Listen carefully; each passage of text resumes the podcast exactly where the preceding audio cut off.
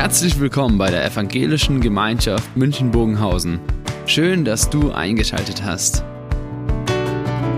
Unser tiefes Anliegen ist, dass die folgende Predigt dich in deiner Situation anspricht, dir eine neue Blickrichtung aus der Bibel schenkt und dass du Gott ganz persönlich begegnest.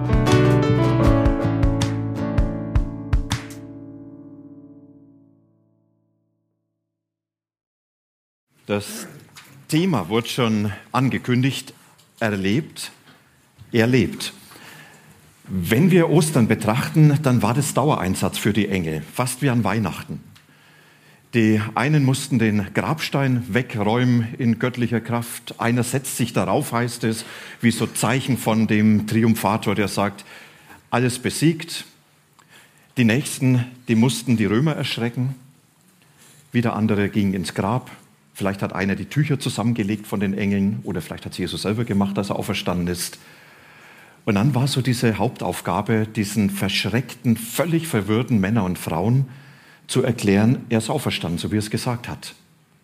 Und ihr werdet das erleben. Ihr werdet erleben, dass er lebt. Und so haben wir das Thema heute genommen. Ja, ihr werdet erleben, dass er, Jesus, lebt. Und damit hat eine neue Zeit begonnen. Denn wenn ihr euch nochmal versucht, so hineinzuversetzen in diese Situation, sie hatten damit gerechnet, da ist eine ganze Epoche zu Ende gegangen. Mit Jesus ist ein Kapitel zugeschlagen worden, mit seinem Tod und mit dem Grabstein ist es besiegelt worden. Und damit ist Jesus Vergangenheit, ist er Erinnerung, nur irgendwas, was im, im Gestern liegt.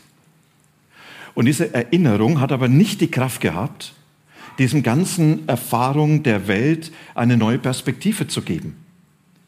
Man konnte sich nur erinnern, da war was. Und jetzt auf einmal diese Botschaft erlebt. Das war für sie ein komplett neues Vorzeichen. Jetzt auf einmal nicht mehr von der Erinnerung zu leben, sondern von der Zukunft. Nicht mehr zu sagen, da war etwas, sondern zu sagen, da kommt noch was. Nicht mehr zu sagen, ja damals, da hat sich irgendwas ereignet, sondern zu sagen, im Heute wird sich was ereignen. Wenn er lebt, dann ist er gegenwärtig und dann müssen wir mit ihm rechnen. Und dann müssen wir mit dieser Auferstehung und mit allem, was diese Auferstehung bedeutet, müssen wir in unserem Heute rechnen. Und das ist so die Erinnerung, die wir an Ostern immer wieder ganz bewusst vor Augen haben. Wenn Jesus auferstanden ist, ist im Heute mit ihm zu rechnen. Und dann ist der Tod das Vorletzte. Und dann ist es nur ein Durchgang in die Ewigkeit. Dann steht unser Leben in einem viel größeren Horizont. Und vieles, was heute ist, darf ich in diesem großen Horizont der Ewigkeit Gottes sehen und sagen, Mensch, da kommt noch was. Und vieles, was unseren Alltag ausmacht, dann zu entdecken, Mensch, das ist doch Jesus da, er überlässt mich nicht alleine dieser Welt.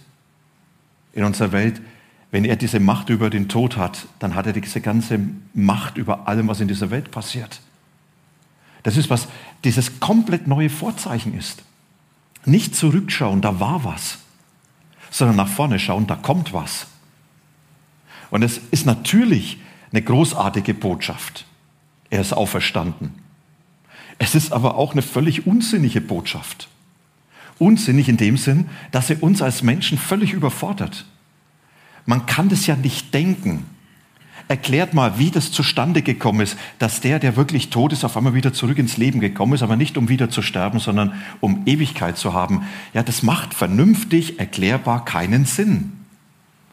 In Klammer, vieles, was man nicht erklären kann, ist aber trotzdem real. Vieles, was keinen Sinn macht, ist doch trotzdem real, oder? Ihr lieben Frauen, könnt ihr eure Männer immer rational erklären? Könnt ihr manche Entscheidung rational erklären? Und trotzdem ist es real. Wisst ihr, Jesus ergibt uns hier mit seiner Auferstehung etwas an die Hand, wo er sagt, das überfordert euch. Aber ihr müsst dieses immer wieder entdecken, was das für euch bedeutet. In Korinth, in dieser großen Stadt, griechisch geprägten Stadt, da gab es eine Gemeinde von Christen, und diese Christen, sie taten sich zum Teil schwer mit dieser Auferstehung. Sie hatten sich sehr stark von ihrer Vernunft her diesem Thema genähert und sagten dann, Mensch, das macht irgendwie keinen Sinn. Jemand, der von dem Toten wieder aufersteht und der heute gegenwärtig sein soll, das passt nicht in meinen Kopf. Und dann hat man solche Notausgänge geschaffen, Vernunft-Notausgänge.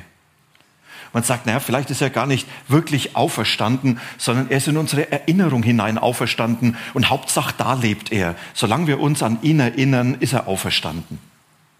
Wieder andere sagen, ja, das ist vielleicht auch nur in, in die Predigt hinein auferstanden, solange wir von ihm reden. Und wieder andere sagten, ja, vielleicht war er gar nicht tot und so weiter und so fort. Und das sind alles Themen, die sich bis heute fortsetzen und wo man immer wieder versucht, diese Notausgänge zu nehmen. Ja, vielleicht war es ja doch nicht alles so, vielleicht ein bisschen vernünftiger. Und eins bleibt, wenn er nicht auferstanden ist, müssen wir heute nicht mit ihm rechnen. Und deswegen setzt Paulus den Christen in Korinth entgegen, wenn ihr diese Auferstehung leugnet, dann entzieht ihr eurem Glauben jegliches Fundament. Dann macht es überhaupt keinen Sinn mehr zu glauben, mit Jesus heute zu rechnen. Dann geht an die Gräber und denkt zurück, was irgendwann einmal war, und dann werdet ihr erleben, da steckt aber keine Kraft mehr drin. Und deshalb schreibt er einen Brief an die Korinther, und er schreibt in diesem Brief 58 lange Verse über diese Tatsache der Auferstehung. Und er führt den Christen vor Augen, Leute, ihr müsst mit dieser Realität rechnen, weil sonst entdeckt ihr niemals die Kraft des Glaubens an Jesus. Ein toter Jesus hat keine Kraft. Ein lebendiger stellt die Welt auf den Kopf, auch deine. Und ich lese uns jetzt einige Verse aus 1. Korinther 15, in denen Paulus jetzt den Christen vor Augen führt, es gibt so viele Argumente, weshalb diese Auferstehung real ist und weshalb wir für uns immer wieder entdecken sollen, was diese Auferstehung bedeutet. Und dann schreibt er, ihr Brüder und Schwestern, ich will euch auf die gute Nachricht hinweisen, die ich euch verkündigt habe. Ihr habt sie ja angenommen und ihr steht fest auf diesem Grund. Ihr werdet gerettet, wenn ihr daran festhaltet. Bewahrt den Wortlaut, den ich euch verkündigt habe. Wenn ihr das nicht tut, werdet ihr vergeblich zum Glauben gekommen. Was ich euch weitergegeben habe, habe ich selbst als Überlieferung empfangen. Grundlegend ist, Christus ist für unsere Sünden gestorben, wie es in der Heiligen Schrift steht. Er wurde begraben und am dritten Tage auferweckt, wie es in der Heiligen Schrift steht. Er hat sich Kephas gezeigt, danach auch den Zwölf. Später zeigt er sich über 500 Brüdern und Schwestern auf einmal. Die meisten von ihnen sind noch am Leben, einige sind aber gestorben. Danach aber hat er sich Jakobus gezeigt, schließlich allen Aposteln und ganz zuletzt hat er sich auch mir gezeigt, als gleichsam einen Missratenen. Ich bin nämlich der Unwürdigste unter den Aposteln. Ich verdiene es nicht, Apostel genannt zu werden, denn ich habe die Gemeinde Gottes verfolgt. Aber durch die Gnade Gottes bin ich, was ich bin. Und seine Gnade, die er mir erwiesen hat, blieb nicht ohne Wirkung. Im Gegenteil, ich habe mehr für die gute Nachricht gearbeitet als alle anderen Apostel, aber das habe nicht ich getan, sondern die Gnade Gottes, die in mir ist. Gleichgültig, ob ich es sage oder die anderen Aposteln, das ist unsere Verkündigung und der Glaube, den ihr angenommen habt. Und dann geht Paulus weiter und beschreibt diese Realität der Auferstehung und das, was diese Auferstehung dann alles bedeutet. Was macht Paulus? Er sagt, wenn wir erleben, dass er lebt, dann werden Worte Wirklichkeit. Worte werden Wirklichkeit. Er erinnert die Christen und sagt, erinnert euch mal, wie war das, als ihr diese Botschaft von Jesus gehört habt? Und da spricht er von Evangelium. Evangelium, mancher kennt das Wort und sagt, ja, in der Bibel haben wir Evangelien, aber man entdeckt oft gar nicht mehr, was dieses Wort eigentlich meint. Wisst ihr, Evangelium war damals eine Botschaft, die eine Situation komplett verändert hat. Eine Botschaft, die eine Situation komplett verändert hat. Beispiel. Evangelium war, wenn eine Stadt belagert war und jemand kam und sagt, ihr seid frei, die Feinde sind weg. Das war Evangelium hat die Situation komplett verändert. Evangelium ist heute Mittag, wenn du hungrig am Tisch sitzt und deine Frau sagt, Essen ist fertig. Das ist Evangelium. Dann weißt du, ab jetzt wird alles anders. Evangelium ist, wenn du morgen früh aufstehst und denkst, warum so früh schon wieder? Ja, und dann sagt jemand, du hast noch drei Stunden Zeit. Das ist Evangelium, merkt ihr? Evangelium ist eine Botschaft, die etwas komplett verändert. Und Paulus sagt, und das habe ich euch gesagt. Ich habe euch von Jesus berichtet, von dem, der Mensch geworden ist und was das bedeutet, dass Gott diese Welt betritt. Ich habe euch davon erzählt, was er bewirkt hat, wo er gezeigt hat, die Herrschaft Gottes ist in dieser Welt angebrochen. Ich habe euch erzählt von seinem Sterben zur Vergebung unserer Sünde. Ich habe euch erzählt von seiner Auferstehung. Ich habe euch erzählt von seiner Himmelfahrt.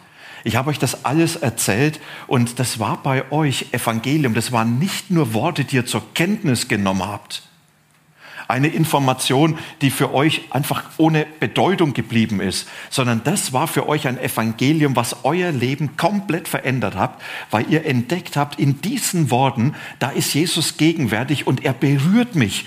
Er betritt dadurch mein Leben und auf einmal entsteht diese Gewissheit, Jesus, er ist auferstanden, er lebt wirklich, er ist Realität. Ich habe mit ihm zu rechnen in allem, was mein Leben ausmacht. Er ist heute gegenwärtig in dieser Welt. Das ist, was Paulus den Christen dann so massiv vor Augen führt. Und er sagt, und dadurch habt ihr was erlebt. Ihr seid in eine neue Wirklichkeit hineingekommen. Weil wir zu entdecken, dieser Gott ist wirklich, wirklich. Mein Leben ist von ihm umgeben. Er ist hier in meiner Welt gegenwärtig. Und es ist dann der Aufbruch auch in eine veränderte Welt. Weil ich jetzt auf einmal mit ihm zu rechnen habe. Zu wissen, in dieser Welt passiert sein Wille. Ich bin nicht mehr den Geschehen allein ausgeliefert, sondern da ist ein Gott über dieser Welt, der das Geschick dieser Welt lebt, äh, lenkt. Und es ist zugleich der Aufbruch in eine neue Zukunft, denn wenn er lebt, hat er gesagt, dann werdet ihr auch leben. Und wenn ich den Tod überwunden habe, wird er bei euch auch überwunden sein. Und wenn er bei mir nicht das Letzte war, dann werde ich euch in mein Leben hineinnehmen. Merkt ihr, das ist, was Paulus den Christen vor Augen geführt hat, und er sagt, und diese Worte sind Wirklichkeit geworden für euch. Das war nicht nur Information, das war Evangelium. Vor mir habt ihr entdeckt, ich muss mein Leben, ich muss diese Welt alles anders sehen. Und dieses, Jesus ist auferstanden, das ist für uns etwas, was unseren Glauben im letzten zutiefst trägt. Paulus geht noch weiter und sagt, auch andere Worte sind Wirklichkeit geworden. In diesem kurzen Abschnitt, ja, dass er gestorben ist, so wie es in der Schrift steht, dass er auferstanden ist, so wie es in der Schrift steht, da erinnert Paulus die Christen in Korinth nur daran und sagt, schaut mal in die Bibel hinein, in die Bibel, damit meint er das Alte Testament, das war ja damals seine Bibel, das war ja die Bibel von Jesus. Und er sagt in diesem Wort, da ist Jahrhunderte vorher angekündigt worden, dass Jesus kommen wird, dass er sterben wird und dass er auferstehen wird. Und das zum Teil in einer detailgetreuen Weise, wie sie für uns völlig verwunderlich ist. Wenn ihr mal Psalm 22 liest, wo das so massiv beschrieben wird, da hast du den Eindruck, da saß der Psalmist unter dem Kreuz und hat mitgeschrieben, Jahrhunderte vorher.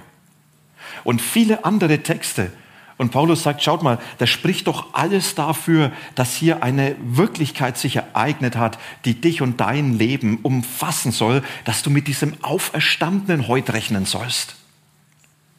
Und mit dieser Auferstehung steht und fällt unser Glaube. Mit dem Wissen, dass das real ist, steht und fällt unser Glaube. Ich habe euch was mitgebracht. Ich war gestern noch bei einem schwedischen Möbelhändler.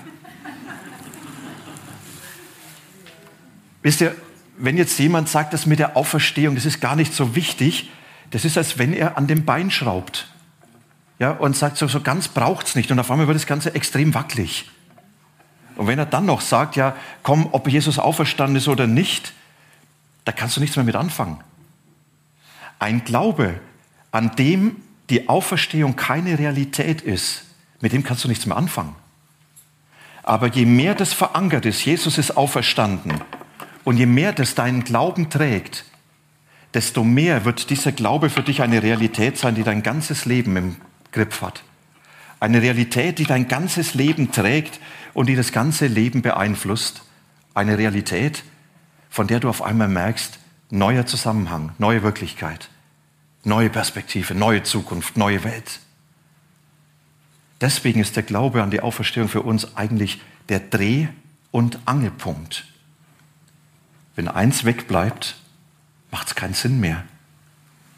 In Klammer, ich verkaufe den danach, ja. Die Montagekosten berechne ich nicht.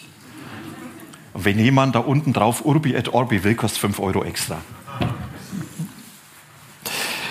Wisst ihr aber, diese, diese Tatsache, Jesus ist auferstanden. Paulus, er sagt, möchtest du das nicht erleben, dass er lebt?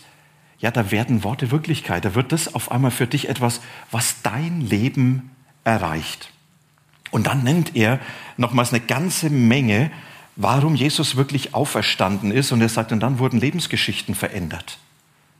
Und Paulus, er nennt hier eine ganze Menge Leute, wie zur Unterstreichung, dass er sagt, schaut mal, da haben so viele das schon erlebt. Und das, was er jetzt tut, das ist ganz spannend, dass er nämlich im Sinn von einer Gerichtsverhandlung argumentiert. 1. Korinther 15 ist für ihn wie so ein Nachweis, wo er alle damals geltenden juristischen Anforderungen an diesen Bericht angelegt hat.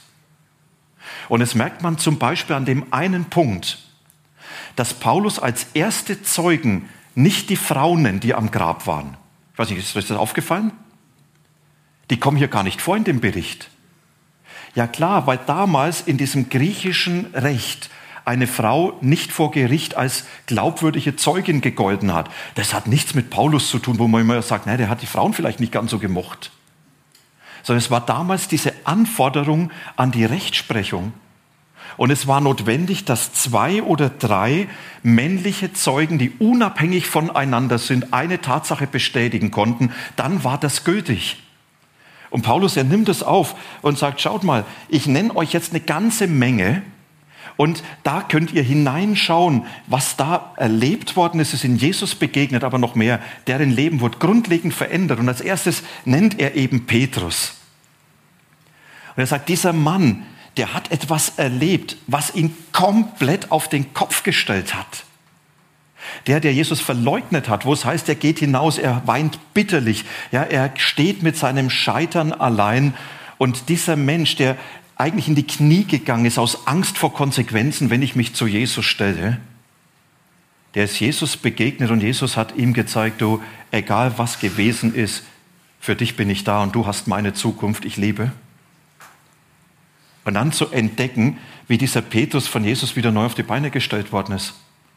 Wie der Auferstanden ihm geholfen hat, Versagen zu klären.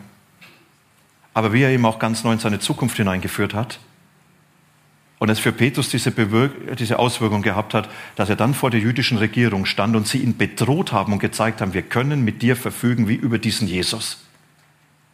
Und Petrus ihn aufrecht entgegentreten konnte und sagen, ihr könnt mir gar nichts. Ich bin nicht in eurer Hand, ich bin in der Hand Gottes. Und ich bin nicht euch ausgeliefert, ich bin dem Herrn ausgeliefert, der auferstanden ist und der die letzte Macht hat. Was ist da passiert bei diesem Mann? Er nennt die zwölf, die noch elf waren. Judas war ja nicht mehr, aber es war der stehende Begriff. Er sagt, schau diese Apostel an, die sich eingesperrt haben, verängstigter Haufen.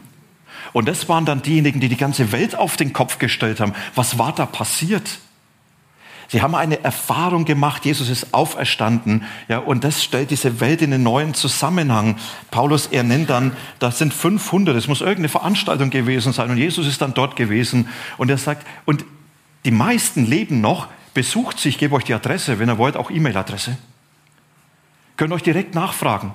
Die werden euch erzählen, was sie haben. Da werdet ihr Lebensgeschichte hören. Lebensgeschichte, wo Menschen erzählen, mir ist der Auferstandene begegnet und es hat mein Leben eine neue Richtung gegeben. Und dann noch einen, den man hier aufgreift. Er sagt, und dann ist er sogar Jakobus begegnet. Das war der Halbbruder von Jesus. Das war der, der zur Zeit, als Jesus gelebt hat, ihn als verrückt bezeichnet hat. Der zu Jesus gegangen ist mit seinen Brüdern und mit Maria, der Mutter von Jesus, ja, und gesagt haben, den müssen wir einfangen, der ist die Schande für die Familie. Er ist von Sinnen auf Deutsch, er ist durchgeknallt. Und dieser Jakobus wurde dann zu dem Leiter der Gemeinde in Jerusalem, der Petrus abgelöst hat. Was ist passiert von einem, der Jesus für verrückt erklärt hat? dass er zu einem begeisterten Jesus-Jünger geworden ist, der sagt, und ich stelle mich hin in die Öffentlichkeit und ich stehe für diesen Jesus ein als diesen auferstandenen Gott. Er hat erlebt, Jesus lebt, er ist wirklich der, in dem Gott in diese Welt gekommen ist. Und Paulus sagt, und zuletzt natürlich ich auch, vom Christenhasser zum Jesus-Fan, vom Christenbekämpfer zu dem, der Menschen für Jesus gewinnen will, weil das das Beste ist, was ein Leben ist. Wisst ihr, das, was hier alles steht, was Paulus den Menschen hier vor Augen führt, er sagt, wisst ihr, wenn ihr Jesus begegnet, nimmt euer Leben eine andere Richtung. Schaut die an. Es gibt so viele, die es erlebt haben, dass Jesus lebt. Und das ist für uns Ostern und die Einladung von Ostern, dass hier das für uns zur Erfahrung werden soll dass wir heute sagen, wenn Jesus wirklich auferstanden ist, und das ist das, was ich ganz tief glaube, dann ist es der Durchbruch in die neue Wirklichkeit. Dann weiß ich, er ist heute hier gegenwärtig und ich kann ihm begegnen mit meinem Leben. Und ich weiß, dass er Einfluss nimmt auf das, was mein Leben ausmacht und dass er Einfluss nehmen will. Und ich weiß, dass er nicht unbeteiligt neben meinem Leben steht, sondern sagt, du, ich bin an dir interessiert, an dem, was dein Leben ausmacht. Egal, ob du kommst wie Petrus mit einem Haufen Versagen, ob du kommst wie die anderen, die nichts mit anfangen konnten. Es ist egal, wie du kommst. Ja, du darfst hineintreten in diese Wirklichkeit des Auferstandenen und entdecken, er lebt wirklich, er ist hier gegenwärtig in meiner Welt. Und dann kannst du in eine neue, veränderte Welt hineingehen eine Welt, wo nicht du die letzte Zuständigkeit haben musst für alles Geschehen. Eine Welt, wo nicht du ausgeliefert bist, was hier in dieser Welt alles passiert, sondern eine Welt, wo du weißt, der Auferstandene trägt diese Welt und über dieser Welt spricht er das letzte Wort. Über das, was passiert, spricht er das letzte Wort. Und alles läuft auf ihn zu. Und das ist der Aufbruch in seine Zukunft. In seine Zukunft, wo ich wissen darf, im letzten wartet er auf mich. Im letzten steht er in allen Dingen und im letzten werde ich am Ende bei ihm sein als dem Auferstandenen. Das ist diese Botschaft von Ostern. Wir sind eingeladen, das zu erleben. Nicht nur im Kopf. Denkt ihr noch ans Evangelium? Evangelium ist eine Botschaft, die Leben verändert. Das ist nicht Information. Wer heute rausgeht und sagt, ich habe die Information bekommen, Jesus ist auferstanden, ist es zu wenig. Das ist wie wenn es heißt, Mittagessen ist fertig, aber du bekommst nichts. Sondern Evangelium heißt, Jesus ist auferstanden, er ist für dich auferstanden. Und er lebt, er lebt mit dir. Und er ist in diese Welt hinein auferstanden, er ist in deiner Welt gegenwärtig. Das ist Ostern. Und das dürfen wir feiern. Und ich glaube, das ist so die Revolution, die unsere Welt heute braucht. Nicht alleine zu sein, sondern zu wissen, da ist ein lebendiger Gott in dieser Welt gegenwärtig. Lasst uns miteinander beten. Jesus, wir feiern heute Ostern. Wir denken zurück an das, was da passiert ist damals, als du die Macht des Todes überwunden hast. Dieses unfassbare Geschehen. Und dass du als der Lebendige diese Welt wieder betreten hast, als der Auferstandene, als der, der größer ist als Tod, als die letzten Gegebenheiten dieser Welt. Und ich danke dir, dass du als dieser Lebendige bis heute in dieser Welt gegenwärtig bist. Du bist damals deinen Jüngern begegnet und hast ihr Leben verändert. Und du kannst bis heute genau das schenken, dass Leben verändert wird, dass wir dir begegnen. Und darum wollen wir beten. Dass wir nicht nur Ostern feiern, sondern dass wir dir begegnen als den Auferstandenen. Als den, der heute da ist in unserer Welt als den, der uns nahe kommen will und unserem Leben eine neue Richtung gibt, den Situationen, in denen wir leben, eine neue Perspektive, einen neuen Horizont. Danke, dass du lebst und dass wir das erleben dürfen. Amen.